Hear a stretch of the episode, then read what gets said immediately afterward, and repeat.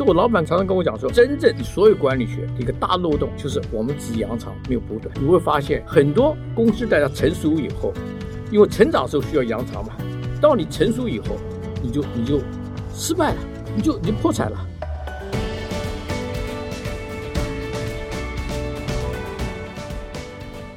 大家好，欢迎来到今天的哈佛人物面对面单元。那本周的主题呢，是从危机管理到预防危机哈。那最高境界就走到零错误哈。所以有一连好几天呢，我已经分享了哈佛商业评论上非常棒的文章。那么我已经预告了好几天了，说我们今天的人物面对面呢，来了一个呃大专家。这专家不是台湾籍的专家哦，是世界级的专家哈。那平常呢，如果要听他一场演讲啊，门票是从四千美。金起跳，哈，换句话说十几万台币。所以各位听众，你今天听我们这一集哦，每个人都赚了 十几万哈，因为是免费听嘛，哈。那我今天要介绍的这位专家呢，他的大名叫邱强哈。如果你是我们天下文化的读者的话，应该有看过他的书哈。他在我们这里一共出了三本书，包括危机处理圣经啊，以及零错误决策。那他出生于台湾啊，清大核工系毕业之后就到 MIT 啊攻读了博士，之后呢就留在美。国发展，那么一九八零年代末期呢，开始做危机管理的方面的业务。后来他把这家公司呢改名为 Aero Free 哈，因为他一直在处理别人的危机，后来自己的人生出现了危机哈。待会我们要请他自己现身说法来说，所以他后来就觉得应该要预防危机，而不是去处理危机哈。所以他就把这个危机处理的公司啊卖掉，另外再成立了一家预防危机哈，后来变成 Aero Free 哈，就是零错误的公司哈。那我就先请我们今天的受访者邱强邱博士呢，来跟各位听众打个招呼。哎，谢谢各位，谢谢您能够参加我们这次的呃呃讨论啊，谢谢各位。啊，邱博士呢？因为过去呢，因为都长期住在美国，其实也不是很常回台湾。那我上一次看到你呢，已经是二零一九年十一月哈，刚好那个时候也在我们集团出书，就是出《零错误》这一本书。那上一次看到你，已经就是将近三年前，是整整三年前了哈。所以这三年他都没有回台湾，所以最近呢，刚好回到台湾，我就掌握难得的机会呢，就想说我们的 p a r k a s 的听众有福了哈。所以我们啊，首先来请啊各位听众一定因为邱。博士大部分都住在美国嘛，所以台湾人可能对他也不一定那么熟悉。所以我先请博士来介绍一下，为什么当初哈你到美国去读书，拿了 MIT 的博士之后，会踏入这个危机处理这个领域，真的是非常的特别。因为多数人就变成进科技业服务啊，或者是大公司服务，或者创业是有可创你这种业，大概也是唯一的哈。好，那我们先请邱博士自己现身说法。这也是一个一个机缘了。因为我在呃麻省理工的时候，我的老板就是我的这个教授，把我从清华带到麻省理工。他的名字叫做 Norman Rasmussen，就是被誉为是核人安全之父。那么他就是第一个把人的行为量化，然后变成一个概率，然后知道哪些时间人会犯错误。那么他就用这个方法来分析各种核人事故。好，那时候在一九七九年发生了三里岛事件。刚好我那时候呢，已经麻省理工毕业了。我是七七年毕业的，已经在七九年，我已经是在到一家叫 Combustion Engineering 一家公司，专门做电厂设计的，做工程部经理。那时候呢，他就跟我两个人被美国政府带到三里岛做调查。那我因为是一个公司的经理，被招去调查这个事件。那我的老板呢，是做这个整个调查的这个呃中间的领导人。那么他就叫我调查这人为错误的事情，哎，发现这个设备错误不是一个大事情哦，是人的错误造成整个大事情。那么从那时候开始，我就开始对觉得人其实整个很多错误、很多大的灾难的中心，而不是一个设备的错误。好，从那时候开始，我就慢慢的研发人怎么样造成一个大事故。好，这件事情来了以后。中间又经过了两三次的调查，因为我调查了人为错误以后，美国政府觉得说，哎，这个家伙还懂得人为错误，还知道怎么分析，加上我老板常常常在后面推呃推推荐我，那么就调查了呃 Challenger 就是美国太空梭的爆炸，还有这个 Chernobyl 日本的呃这个呃俄国的这个核燃电厂灾难，还包括了这个油田倒塌跟美国。几次大停电的这个事故。那久而久之，你调查完以后，你就有经验啦，你也分析了很多人为错误，那么就慢慢的就变成一个危机处理的一个一个中心。那么那时候，在一九八七年，我的老板就 Norman Rasmussen 跟我另外一个老板叫做 Warren Rosno，他那时候是工程院的院长，也是机械系的系主任。因为我是有我有两个导师，一个机械的，一个是核人的。那么两个人加上另外两位教授，一个是 Peter Griffiths，一个是 Ken Hansen，就组了一个公司，叫做 Performance Improvement International，就是绩效改进公司。这公司呢很奇怪，因为我们那时候很多业务嘛，就一半预防，一边是处理危机。在危机发生以后，我们怎么样改进，快速的把它。这个灾难性的事情减少，那找出根本原因，那么这个就慢慢的变成一个危机处理的一个公司。嗯，那到了二零零二，这个处理危机太多了，我照就好像社长讲一样，说我这个人生的危机来了，就是我的太太跟我讲，你是要处理危机了，还是处理我？那么我那时候就知道我的婚姻有问题了，再这样下去，我可能可能也不可能有婚姻了。那么可能也这个人生有这这个过去了。另外一个呢，我说那时候出了两件过呃的事情啊，我调查，那么对我的印象非常深。第一个就是美国这个一个很大的一个火炬啊，在五层楼高哈，在在一个很大的一个学校里面，学生嘛就盖个火炬，在这个呃球赛之前，那么这火炬已经有五十年历史了，忽然倒塌，那么有四十几个人埋在里面，最后死了十三个人。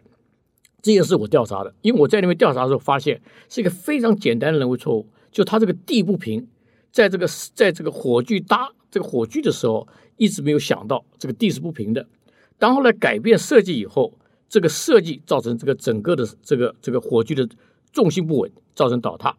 那么第二个事情呢，一个也是一个鹰架，两百层的鹰架倒下来，也是一群人埋在里面，最后我们把它救出来了。两件事情我发现。都是一个简单重复的错误，就是我们已经调查很多次了，也知道这些错误是可以非常简单的预防。那么大家没有办法预防，那我那时候就想想说，我如果继续做错误这个危机处理，钱很多，生活很紧张，你也也很充实，但是你的处理危机的速度永远赶不上危机发生的这个概率的这个事件。所以最后我就说，那我们把公司卖掉好了，跟我老板讲，公司卖掉好了。那我们全心搞这个危机预防，所以危机预防就我们现在零错误公司，怎么样帮助大家不犯错？所以你没有危机，那么这个是我们整个的核心的转变。所以我二零零三开始，我们就全心做零错误，把危机处理东西放给一个英国的公司卖掉。现在这公司还在，还做处理处理很多很多危机，但是我们觉得这个东西已经对我们整个人类以后的发展。是一个短期的帮助，而不是长期的帮助，所以我就慢慢改成零错误了。是是，谢谢 谢谢邱博士的开场啊，这个很长的一个很长的一个故事。对，所以我就说哇，可以聊的真的很多，千言万语不知道从哪里聊起哦。因为我跟博士也是之前也是认得的，我们也出你的书。那刚刚博士特别提到说这个火炬哈，那这很了不起哦，就是说当初是小布希总统特别派专机。去接你，然后去到德州农工大学哈，去处理的这个五层楼高的引火倒塌哈，所以这个也是五十八名学生被压在里头嘛，后来是啊成功的解救。所以后来呃博士有特别提到，因为他就是全世界各地而不是是这里那里，世界各国都发生很多的危机处理，都要你去解决，要你们的团队去解决。所以博士就一天到晚都不在家嘛哈，所以有一天你回家的时候，发现门是被锁了，进不去了，进不去，对，已经。婚姻也无法挽回了哈。对，其实我们后面呢，你各位听众不要离开，我们后面还会谈到这个更多有关于这个把零错误这个概念用到人生哈。因为一开始可能就是解决国家的危机，对啊，军事的危机，一个核电厂的危机，后来怎么会去处理到？因为据我了解，有五百大，像美国五百大哈，或者现在很多国际的大企业，包括大陆的企业，事实上都会邀请啊教授去帮他们做这个零错误的呃处理嘛，预防危机。为什么从国家层级或灾难层级哈，天灾地变这种呃灾难层到企业的管理是是怎么延伸的？对，这样这个这也是一个逻辑性的这个衍生。你想想看，当初我们一定要处理危机，所以你学到了很多这个人的这个本性。那加上我们在麻省理工很多研发，我就发现人的这个错误是重复性的。你把这个重复性的根本找到，其实解决一个危机或预防危机不是很难的。但是要知道，大家要知道这个症结。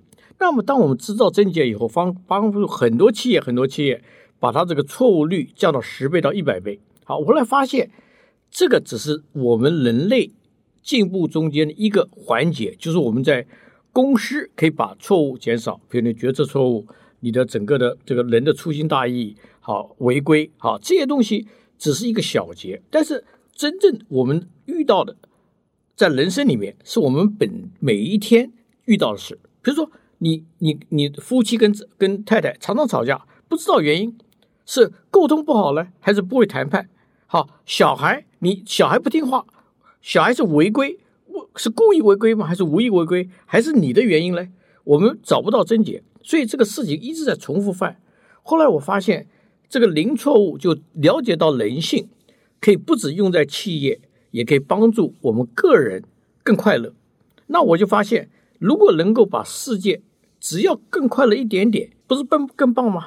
比如说像核电厂的错误，或者是说你说三里岛啊这些错误，它通常你刚刚有提到说，通常不是设备的问题，是人的问题。然后你说人的错误会一直啊，从比如五千年前的历史、三千年前的历史到现在一直重复在犯错。那可不可以呃举个例子呢？就是人是一直不断，人类是一直不断重复在犯以前的人犯的错。对，一直犯，而且而且这个重复性非常高，然后这个这个错误率一直在上升。比如讲个故事好了。嗯，你在年轻的时候常听到大意失荆州，这个关公出去北北征这个魏国，在荆州放空了，那么一个单向落点，然后这个东吴就攻上了。那么这个是一个人性的弱点，叫做过度自信。就是说，当你在一个状况下，你没有没有经过长期的挑战，你没有把的风险算好，你会觉得这件事情很简单。好，你这件事情发生，这是多少年前？这是呃，这是在春秋战国啊，这是在三三国的时候，对吧？那现在呢？你比如说，在美国攻打伊拉克，那也是觉得很简单的，觉得哎，那时候伊拉克两两下三下打下来就没事了。那过度自信，伊拉克打了多少年，美国经济都打坏掉了。二零零八把美国经济都打成这个这个这萎缩。好，现在再来了，俄国跟乌拉克大战又是一样。俄国当初打进攻乌拉克的时候，绝对不会想到会搞到两三百天的。而且有相当大的共识，在俄国的这个这个高层领导里面是快速、快速、快捷，到最后也是过度自信。但是这个讲这个一个很小的一个事情，过度自信重复发生，就是说过度自信就超出你能力做事，而不知道你能力的边界，没有去好好的计算风险，这叫过度自信，是重复发生的一个错误。好，这只是一个人性的一个基本弱点，是没有改变的，而且概率越来越大。过度自信概率越来越大，为什么？原因是因为，当我们这个资讯多的时候，那我们这个这个遇到的挑战少的时候，人的生活愉快的时候，安逸了，你不会天天接到挑战，你常常觉得自己的能力是超乎你的这个真正的界限。所以就是说，你可以整理出，我知道博士好像有一套资料库哈，对，是你要不要介绍一下？说是几千年历史，古今中外，那是怎模型是怎么样？用一般人听得懂的，来帮博士帮我介绍一下哈，好。当然，你那个这个这个，我前面讲过，人的错误不多的，他这个根本原因不到二十二个。我们最后分析啊，你如果从这个这个行为学、心理学、犯罪学、遗传学，那加上这个社会学，你如果说这些学都研究人的错误，你把这些这些这个各种原因一大堆加起来，总有两百六十七个原因可以造成人的错误。但这个东西太复杂了，你怎么怎么知道哪些东西造成真正的错误呢？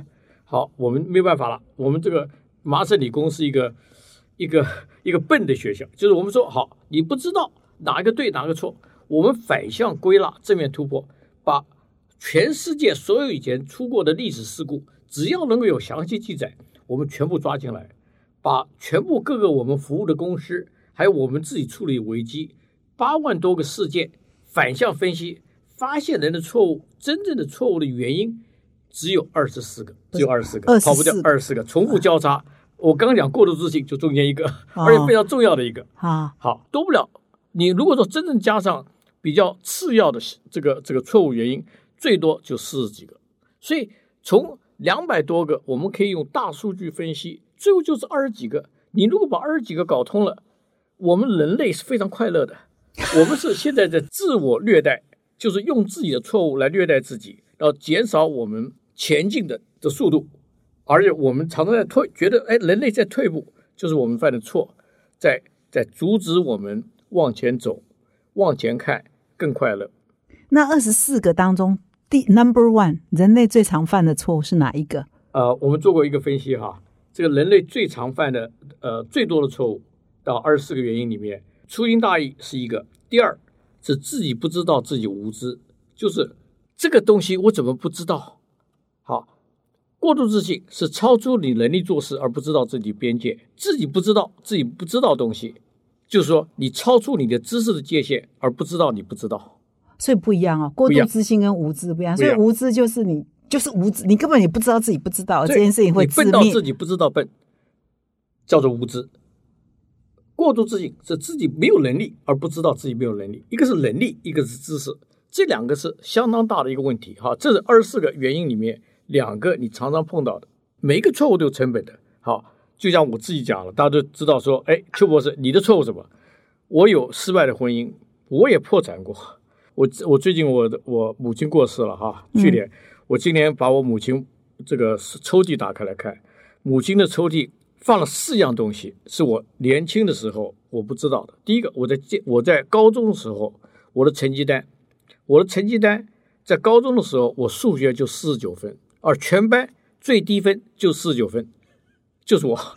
你不知道，我不知道。你的成绩单你自己不知道，我不知道。你妈妈会有，你我妈妈存起来了，就 就是我妈大概那时候很伤心吧。我哥哥在我旁边说：“哎，弟弟，这个是你是你是特别烂了，在你高中的时候是五十分可以补考，你拿到四十九分，就你个老师觉得你连补考的资格都没有了。”对，那一年邱博士是念建中的，我建中都是建中。妈妈把那个成绩单留下来，大概就是祭奠我当初有多烂。你也知道，我不是一个没有错误人，我犯过错误啊。那另外一个，我妈存了一个，就是我到警察局被某件事情抓了以后，在警察局写了一个悔过书，我妈妈去盖章，做个保证人帮我保出来。我妈妈也把那张悔过书 留下来了。你妈妈好这这这第二张，第二 第二个都是你的。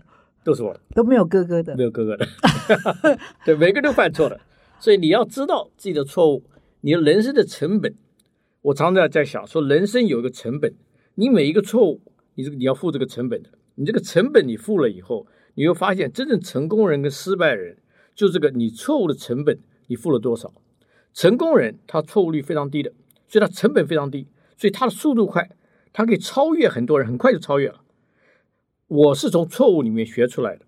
当我慢慢知道我的错误在哪些方面以后，比如二十四个里面，我重复错了三四个东西，一辈子在里面陷在里面。当我了解以后，改进以后，我的速度就快了。等一下，那你妈妈那第三样、第四样是什么？好，第三样、第四样是我在麻省理工得到了呃入学通知，通知我得到了全额奖学金。这是我妈留下的那那张信。啊啊，第四件呢？第四个是。我麻省理工毕业的时候，博士的时候，我的老师写了一封信给我。啊，这封信我妈留着。哇，所以这事件两好两坏呀。两好两坏，是要怎么？你怎么看呢？我觉得我妈妈大概当初留下我两个坏的，大概说这个儿子没救了，将来以后要好好给后代人做一个这个借鉴，所以将来把这个两个人家看，你看建中这么烂，以后不能学他哈，是个负面的教育嘛。所以后面两个是正面教育，哎，这个成功了。所以我就常想，一个人在社会上，你要不然就就变成一个正面的教育，或者是负面教育。所以人生大概就是你给别人一个负面教育或正面教育，这完全看你自己。是，所以或许啊，另外一种解读是说，你看他年轻的时候，未成年的时候这样子打混啊，对不对？都不及格啊，甚至还要去警察局写悔过书。但是没关系，以后他还是 MIT 的博士，没关系，所以不用也是一个对。好，另外一种解读。对。不过我再帮听众再来啊呃稍微说明一下，就是邱博士的这个资料库啊，我不知道怎么形容比较好，就是八万多个事件是你处理过的，以及人类历史上发生过重大战争啊，或者是你刚刚。说什么呃，人类比较重大的危机等等，都把它进入这个，这个是一个很很了不起的团队一起做的嘛，很多都是 MIT 的硕博士以上，对不对？你要不要说明一下？而且是收集古今中外，你要不要稍微说明一下？嘿，这个八万个数据，当初我的老板这个 Norman Rasman 就说，我们人类犯错五千年来为什么不能改进？最大的原因就是我们没有数据。你要有数据，你才能够真到知道这个症结在哪里。因为你想想看，我前面讲过，有七个学科都在研究错误，每一个学科都是觉得说啊，比如恋母情节非常重要，错误转移好是一个一个很大的一个心理因素，就是说你觉得自己犯了错，你要转移给别人，怪别人，好，这些都是一个原因。到底真正造成我们的世界或者人类的痛苦，到底哪些重要的？不知道，只有反向分析。所以，我们从一九八七年到现在三十五年了，每一天都在收集数据，都在分析。就这个分析的原因呢，就是把这个两百六十七个这个可人原因，以客观的原因、客观的分析来看哪些原因在每些事件里面会出现出来，然后把这些常常出现的东西再整理。再找出来它的共因，大家常常知道，中国古训叫做扬长补短，扬长的事情大家做，为什么？简单，你如果去看看书店好了，今天你去到成本去看，或者是任何书店，至少有三百本到两百本管理学，全部是说这个管理学的思想非常好，这个管理学非常好，稻盛和夫、乔布斯到这个这个绩效改进到目标改目标管理法，但是这些都是叫扬长。没有一本书在讲说怎么补短，人类很多短板呐，我们错误就是个短板，但这没有一个人去分析我们的短板，大家都看扬长。如果说以管理学来讲，扬长补短是一半一半的，扬长是我们在成长的时候，你需要扬长，把你各个的长处发展出来，但到最后你到最后成长完了以后，你要补短了，你所有的流失，你的成本，人生的成本。都在你的错误里面，所以补短学是很难的。因为什么呢？补短学需要大数据，扬章学不要数据的。你就是把那个乔布斯他特殊管理法，把它宣传出来。这这个乔布斯这个法很好，但扬长有个问题，就是说乔布斯的情况不是你的情况。乔布斯可以在 Apple 成功，你在你公司成功不了。为什么？他的这个基本条件不一样的。补短是可以没有边界的，因为短。是大家一样也都有的，你的短处、你的错误，就也是我的错误。嗯，所以补短学大家不教的非常难。为什么？乔布斯成功以后，他不会讲他犯什么错误，但他一定知道他犯什么错误，补了。嗯，对，稻盛和夫也犯很多错误，他也补了。嗯，但是没有一个人去跟稻盛和夫讲说你到底错在哪里，你讲讲你的错误，因为没有人去讲，所以没有数据，所以补短学是三千年来没有人做的。所以我老板跟我讲，常常跟我讲说。就讲，真正你所有管理学的一个大漏洞，就是我们只扬长没有补短。哦，你扬只有扬长没有补短的时候，你会发现很多公司在它成熟以后，因为成长时候需要扬长嘛，到你成熟以后，你就你就失败了，你就你就破产了。为什么公司在开始的时候这么好，到最后到一段时间就是就就就破产了？为什么？他不知道自己有短板，嗯那个短板。就是流失你的能力，流失你的精力，流失你的资源的最大地方。嗯，所以补短是应该是一半一半，没有一本书是读不完的。好，如果说真正有，就是我们零错误的书了。嗯，而中国大陆它最近，呃，也也我们大家知道一个很大的一个一个改变啊，除了二十大之外，哈，在品管方面、品质方面，就是二零二一的六月出了一个非常震撼的一个法律，叫做新。安全生产法，好，新安全生产法在第四节里面把这个零错误整个观念立立为立法，每个公司都一定要遵守这个零错误的观念。他就说，这个法律就说，你任何公司要全面预防、全面预防，还要什么隐患排查，然后要六个归零。我们习大大、习书记、总书记讲了，这最重要的哈，你的这个设备失效要归零，你的交通事件归零。你的伤亡要归零，你的这个责任事件归零。为什么习呃习近平习主席会来推动这个六个归零呢？六是什么背景呢？这个背景就是他觉得，我像是这个整个领导群希望中国的品质要超越全世界，因为中国被大家诟病的，就是说啊，中国制的就等于是四三十年前台湾制的。啊，现在中国人一定一定把中国制这个观念一定要改，怎么改呢？零错误，你人不犯错，你的品质也好，你的服务也好，你的失效率也低，所以整个改变品质的控制。据说这个呃，博士现在在大陆啊，有几门课蛮受欢迎的，包括说零错误的人生，零错误的，比如呃夫妻关系沟通，你要不要讲一讲这个是？这是在谈些什么主轴？对，好，我们先讲讲这个人生好了。这个我在大陆啊，一般都是在我们公司在在这个做这个企业啊，帮助企业变成零错误。那么我也前面讲过了，最重要要变成一个零错误世界，大家快乐。还是有很多的个人，我们需要帮助大家。那么我们做了很多调查，在欧洲、跟美国、跟这个大陆，哈，人为什么不快乐？先想想看，人为什么不快乐？那么人不快乐的原因，是因为他的期望跟他能够做的有个有一个落差，所以他觉得不愉不愉快。好，快乐是一个一个心理的感觉，就你达到。你所希望的期望，你对你人生的期望，对你自己家庭的期望，好，对你儿女期望，好。那么在这个不快乐中间，我们做了很多分析，就发现三个地方是我们需要在人生里面带来不快乐的。第一个很重要的就是家庭，那第二就是我们的男女关系，好，第三个就是亲子关系。这三个关系是我们整个很多不快乐的泉源的来源。那我们做很多大数据分析跟我们的研究，把这个企业各种犯的错误的这种分析方法带到人个人来，那来了解到我们为什么有沟通错误，为什么有亲子关系错误，好，为什么我们我们的人生里面犯错，那找出原因，帮助大家更快乐，这是我们在国内和欧洲。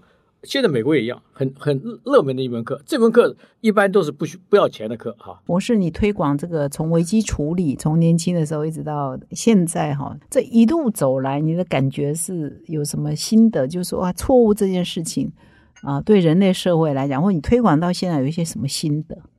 我觉得就是说，我个人的感觉就是说，呃，第一个，我们人类在零错误学早就开发，早就应该发生发展了。只是我们又要等到大数据，等到快速电脑有这个能力，我们才能够做反向分析、这项归纳。我想想，我常常想想说，两千五百年前，西方有苏格拉底，这是我的偶像；在国内有孔子、孟子、庄子、老子，都在两千五百年同时发生。好，释迦牟尼两千五百年，就两千五百年那段时间是百花争鸣，从西方、中方、东方到印度。都是我们思想的大开放，但是没有一个错误学，嗯，都是都没有这个短板学，就短板学可能那时候也是没有数据，一直要等到两千五百年以后，现在麻省理工跟我们一群人就看到整个的这个管理学里面，只是大家都在扬长，没有人补短，那么这是一个大漏洞啊，因为原因是为什么呢？没有数据，所以我第一个感觉就是说，就是三千五百年太晚了。但是晚也是原因，就是时间不到。第二，我就感觉到说我很幸运，在这个整个的这个历史过程中间，我们可以找到一个东西，大家都没看到，可以把人类带到一个更快乐的境界。而且刚好现在我们有大数据了，有快速的电脑了，我们可以做了，以前做不了的。孔子做不了，他没有这这么大的数据，不能够把这么多原因两百六十七个。减到二十四个，这是一个相当大的数据分析啊。第二感觉就是我的错误太多了，我自己本身我们说叫人生成本在错误里面，我大概至少丢了十年，可能都掉十五年。我的人生，如果说我如果早知道，我现在知道了，我的人生可能有十十五年更多的时间来帮助大家。我觉得我浪费很多时间在学不要学的东西。人生你的时间就这么多。很多人讲时间管理，说写一个什么啊时间表，这都是这都是小事情。你时间表列的好不好，那你真的省不了多少时间。最大的时间就是你花了一大堆时间在浪费，浪费什么东西呢？学不要学的东西，做反效果的事情。好，比如说不知道自己错误，重新再犯同样的错误，这个才是浪费时间。好，我常常觉得我学了很多不要学的东西。我因为老师。或者我妈父母亲跟我讲说这个都很重要，所以我学了，但对我来讲是没有用的。嗯，我自己浪费多时间，就是说不知道把不需要的东西丢掉，我们叫做卡位分析。这有个原因的，卡位是东西，就是说你人生里面有很多东西是没有用的，你你你积在那边就卡位卡住了，你真正需要的做的事情。好，比如说在我人生里面，我不做卡位分析，所以我人生里面做很多事情。比如说你你如果到我的以前到我家里来看，我大概有有十部车子，十部车子，我大概有十部车子，我大概有有两千只表。你要说全世界最好的表，我大概都有。两千只表我有两，千只表，的时候是不是卡位？你要这个表干嘛？你要这些东西干嘛？你这放在那边有没有用？没有用的。所以你你如果在到卡位，那我人生卡位太多是太多了。你买不要用的东西，买完以后就放在那边没有用。好，你学了一大堆东西，从来没用过了。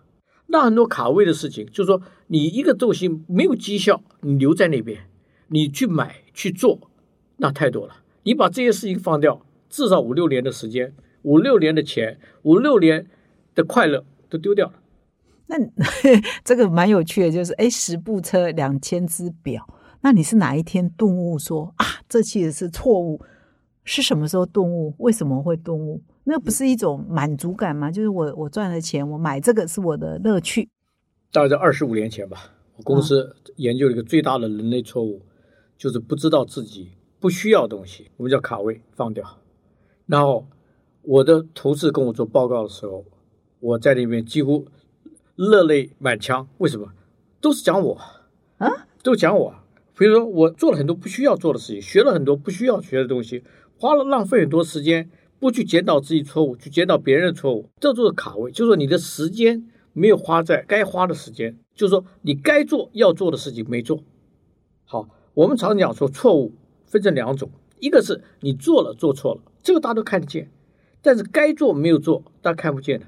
所以我该我很多该做没做的事情发生在我身上，那造成我浪费一大堆时间。人生就是把目标搞定。我讲故事给你听好了。嗯这个目标很重要。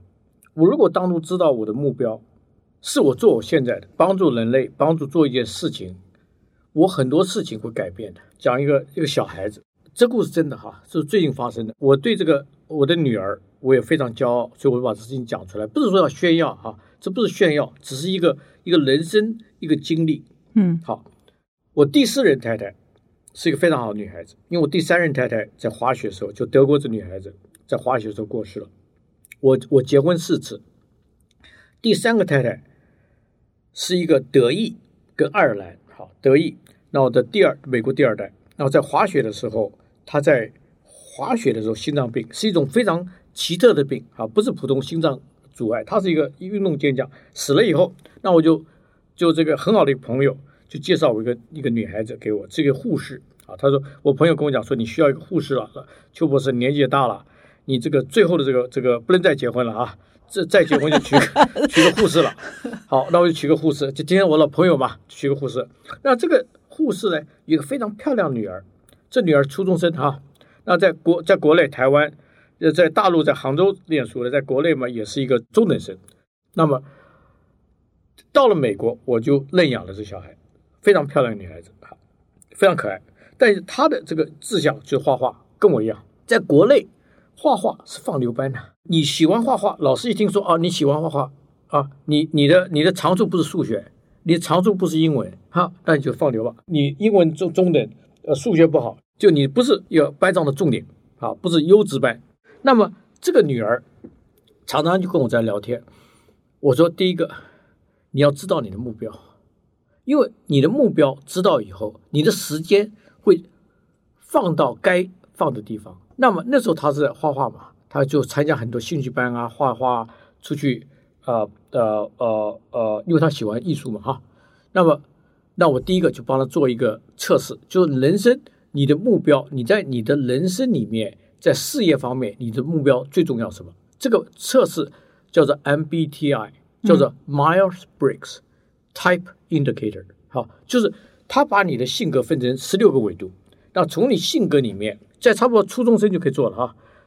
这个找出你你的兴趣，好，跟你的个性两合起来哦。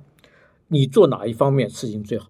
跟教授打岔一下，我们在我们的 podcast 第五十三周就来介绍呃 MBTI，所以听众如果哎听不太懂，哎或者是 好奇，就往前去第五十三周一整周就常重要。讲讲 MBTI 非常重要。人格测验，人格测验哈，对，他就是把这个兴趣跟性格混起来，这叫 MBTI Myers Briggs Type Indicator。那这个合起来，我就说跟着女儿讲，我说你先测试这个，好，测试完以后，他这个这个最好的职业，最能够得到快乐的职业，不是画画，是三 D three dimensional 的 art animation three dimensional 哦，三 D 三 D 三 D 的最大的这个这个这个市场是什么？建筑。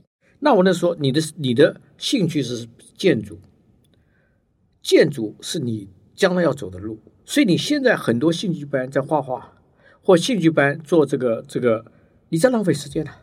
所以我说你应该去跟我一起看各个地方的建筑，去学建筑，学三 D。哎，他发现三 D 东西他本来就有兴趣，但是不知道，他不知道自己是有这个这个兴趣。看了这些建筑，看了这些东西，非常棒。就说，爸爸，我怎么样变成个建筑？我说这样，我找一个很好的朋友，你去实习。哎，他去实习以后发现非常棒，他去参加各种建筑的 camp，就各种大学都有这种建筑的 camp，他去参加这种 camp，哎，他觉得非常的棒。网上，他对那个整个学习的兴趣增高很多，因为小孩子。在我们的做错误中间，有个东西我研究很久的，就这个字叫兴趣。嗯当你把这个兴趣带起来的时候，他的潜力是无穷大的。为什么乔布斯可以七十三个小时不睡觉？兴趣。为什么？比如说比尔盖茨可以写这个软件一一个一个礼拜写两万条？为什么 Facebook 那个 Mark Zuckerberg 可以两个两个月不睡觉不吃饭，把 Facebook 写出来了？兴趣。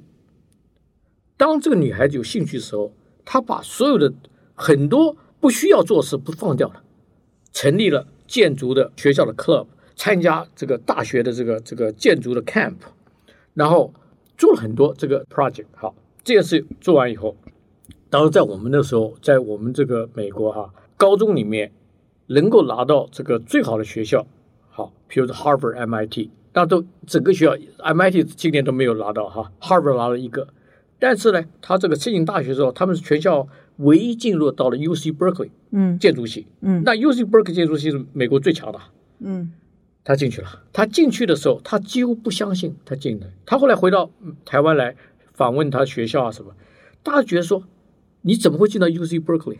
你只是一个中等生。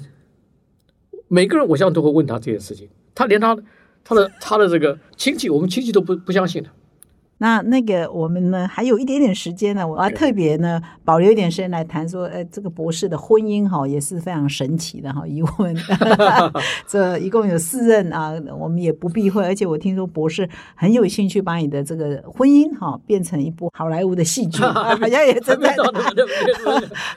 那我们集团是还没有出这一个书了哈，但是我们私下都说，如果我们出这一本，可能最卖啊，因为婚姻嘛，就大家每一个人都可以连接哈，因为之前谈的是决策啊或零错误，还是比较知识性高一点。那呃，博士从个人的婚姻，你要不要讲一讲你的婚姻跟零错误啊怎么整合在一起，怎么看？私我觉得婚人婚姻姻很重要。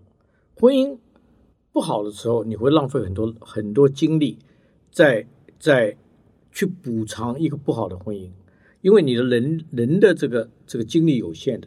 当好的婚姻的时候，你会发现是一个非常快的助力，帮助你。好，所以婚姻很重要。怎么找到一个好的伴侣？我们做了很多研究。那么我在以前是不知道怎么找，后来知道怎么找。好，所以我浪费了二三十年是吧？对对对，那那浪费时间了，那浪费时，那浪费很多时间。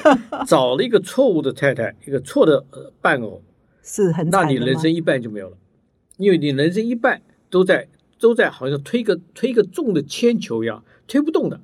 你花了很多力量，你得不到快乐，而且你所要的你也得不到，所以你最后人生就浪费掉，很快就人生过去了。当你一个好的婚姻，好像你坐在帆船上面，那风帮你在帆船往前走，所以这两个是不同的感觉。好，所以有些人觉得说，哎，我现在好像是推一个很大的铅球，就你可能婚姻在找的时候就没有找好，后来找错了以后，你没有办法怎么谈判，怎么沟通，这这个这这很大的问题。好，我讲我的问题啊，你的问题是问我，我我自己，我自己不知道怎么样找找配配偶的。我以前都是以以以兴趣哈，就是我觉得女孩子很漂亮，那女孩子很可爱，好，大家一般都这样讲嘛。所以，但每一个太太都给我相当大的帮助，我学到了各个国家的文化。它的重点，它的最好的这个精髓，我学到了。所以每一个太太，不管是对的跟错的，我这中间学了很多我不知道的东西。好，我讲一下，我第一个太太是一个台湾女孩子，哈，就本省的，她父亲是在日本时代长大，所以非常日本化，啊，什么都是以日本为主，哈。那么这是在在我们这代是尝试了，等于是因为他们是在日本时代的的的的的子民嘛，哈。所以学了，我从那边学了很多日本的精髓，就就细节，啊细节跟 perfection，这日本是非常棒的。好，我学到了。那在第一任太太和第二任太太，我这的时候吧，我我已经处理公司卖掉了嘛，卖掉以后，我有一笔很大的钱，我就想说，我是要过一个很愉快的日子，还是我要做别的，做另外一个事业？那我的兴趣是画画，我就到法国去住了六个月，在历史这个地方，就 Monte Carlo 旁边地方住六个月。碰了一个法国女孩叫 Mon Monique，这个女孩子教我法国的文化。法国是一个以美为主的，怎什么事情先看这个整个大方向，这个美它的美感又怎么样？好，我在那边跟他画画，他唱歌，我们愉快的过了做了四个月。就 monic，后来离开的时候，我他本来我们订婚了，在来美国之前，他的女儿，她有个前夫的一个女儿。不愿意离开法国，后来他也不能够离开法国，因为他女儿不离开法国，女儿很小，女儿女儿就四岁哈。我一个人回来了，我就碰到我第二任太太是个犹太女孩子，这犹太女孩子家里非常有钱，她是美国一个很大的一个服装业独生的孙女。好，那么这个女孩子从小就是非常娇的。我记得我跟她结婚的时候，她跟我讲说，她的生活需要一个厨子，要司机，我们出去玩要要私人飞机。跟她在一起，但她教我很多犹太人怎么样知道对方的需求，就市场的需求，怎么样找到这个需求，要补这个需求，做个独特的业。哈，他常常跟我谈这个事情，慢慢了解到这个整个商业的模式怎么从一个白手起家，因为他爸父他祖父就是白手起家，而犹太人是非常精的一个民族。哈，我们中国人说中国人聪明，我就犹太人是精，就聪明的更高一级了。他就是对这个整个商业模式。找到需求，然后马上快速的满足这个需求的力量非常大，而且他们非常团结。我从来没有，我跟他在一起，从来他们不觉得我是他们的家族人，因为什么？我是中国人。但犹太人自己在聊天的时候，我都了解到他们怎么样互相帮助，然后快速的找到一个需求，快速的弥补，而且他们全部帮助大家。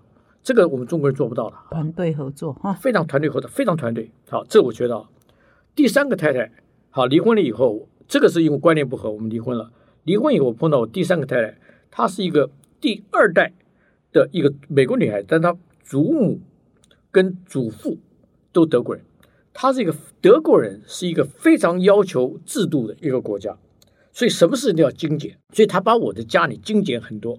我的家里面，在她做我太太的时候，十年哦。我们家有 SOP 哦，我们家有标准流程，所以两千只表就是被她丢了，丢掉，对对，很快的就卡位丢掉，因为太复杂。他说你这个家庭太复杂了，你有什么厨子什么全部全全部砍。啊我那时候家里面有十六个员工，被他一次砍掉八个。家里面要十六个员工，对你你你的房子是多大？那那时候我有四四个房子，所以你单是员工要处理我的房子，加上我的律师群，我的财务群。还有我的这个这个整个员工就十六个，就 full time 在那边做，他把砍 full time 砍掉，剩八个，但他就什么都要流程，我们他就把我们家里面写了七个流程，从买菜做菜到上桌都有流程，我们家厨子都要流程的，我们家这个员工要整理我们家里面要流程，我们有七个流程，好，跟我生两个小孩混血儿，非常漂亮女孩子男孩子，哈。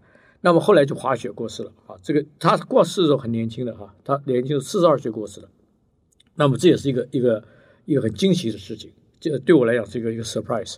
但是我了解到德国人对于这个 SOP 它的精简度非常棒。日本人有日本人的长处，犹太人有人的太长处。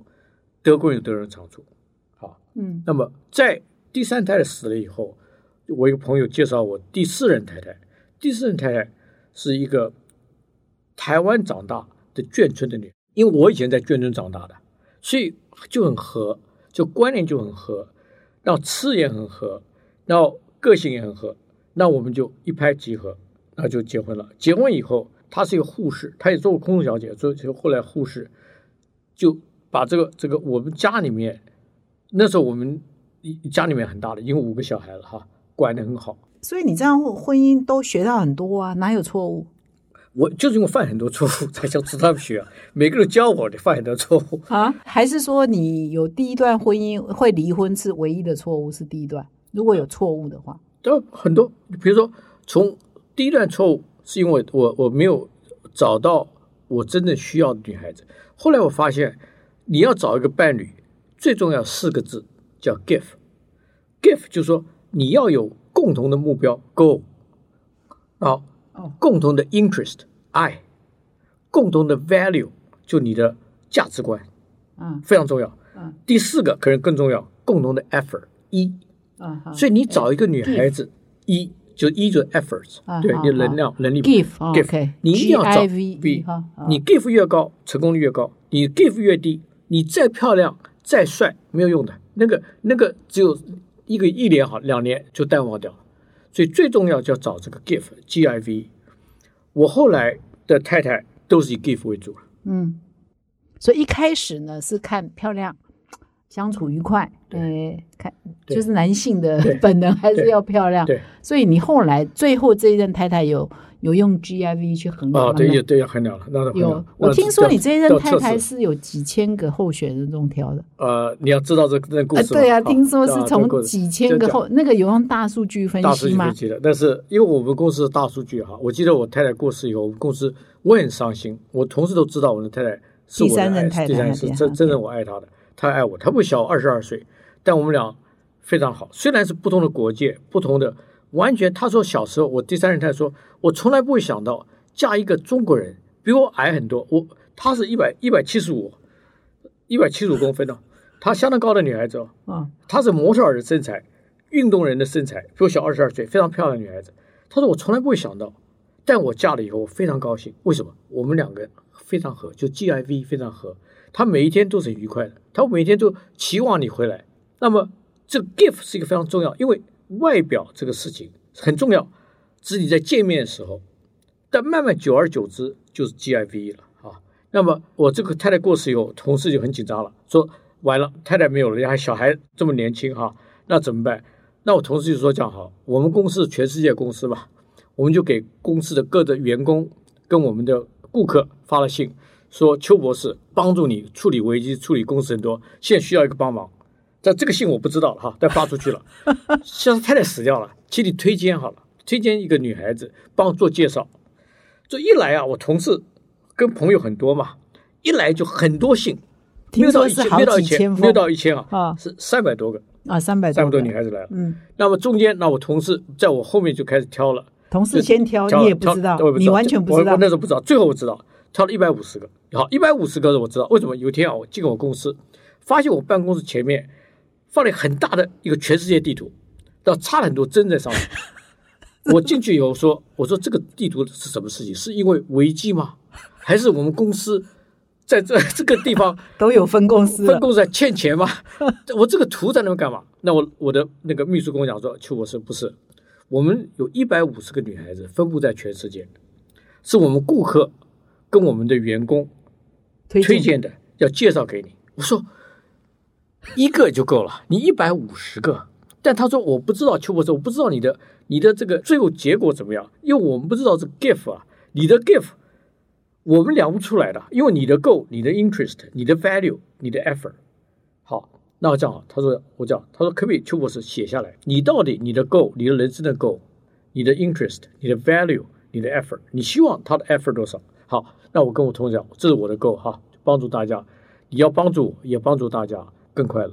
好，那写完以后，一百五十个刷到了差不多六十个，就是把 GIV 都去问这些女生，然后再配比说，啊，这几些是几对到分数最高的，最高。OK，我们到百分之七十才能够算，才能够上，七十有有差不多六十几个。六十几个，好，那我说打电话给我妈妈，我说妈妈，我我现在啊要要再结婚了。我说妈妈，我妈一听啊又要结婚了，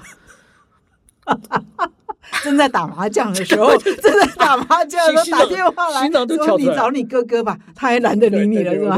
我听你哥哥讲过这段，那天我讲过，妈说，哈，这个家伙还要结婚，找你哥哥去。好，打电话哥哥，我说哥哥，我我要结婚啊，你要结婚了？我哥哥说，结婚了啊，你不能再跟妈妈找一个外国女孩子，你第二太太、第三个太太不会讲中文，妈妈累得半死，还去学英文。真的假的？对真的妈妈还学英文啊？对呀、因为我二太太、三太太只讲英文啊，所以我妈妈，我哥哥说你妈妈九十岁还去学英文，你二太太就为了你二太太、三太太不会讲中文，你整妈妈不能再整了。我那个我回去跟我跟我的秘书讲，我说妈，我哥哥说不能再整妈妈了，所以不能再讲英讲英文了哈，不各种国家不行了，一刷从欧洲的法文、那个 德文、英文就刷掉了，刷下来就剩下来，好就香港、新加坡、台湾、大陆，就讲华文的，讲文讲中文的啊这样剩几个？剩下来就十几个、十五个、十五个左右，那后来一对一吗？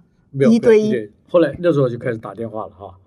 我现在太太是我第三个电话，我记得我打电话的时候是呃二零一五年的情人节，我在滑雪，我那同事已经跟我讲说，这我有好朋友介绍了，这女孩子非常好，比我小三十岁，啊，二十九岁左右。他说这女孩非常好，我说这个女孩这么漂亮，这么多人追，怎么会找到我？他说我已经我已经帮你吹嘘了很久了，你就是打这个电话就没事了。好，那我打电话给他。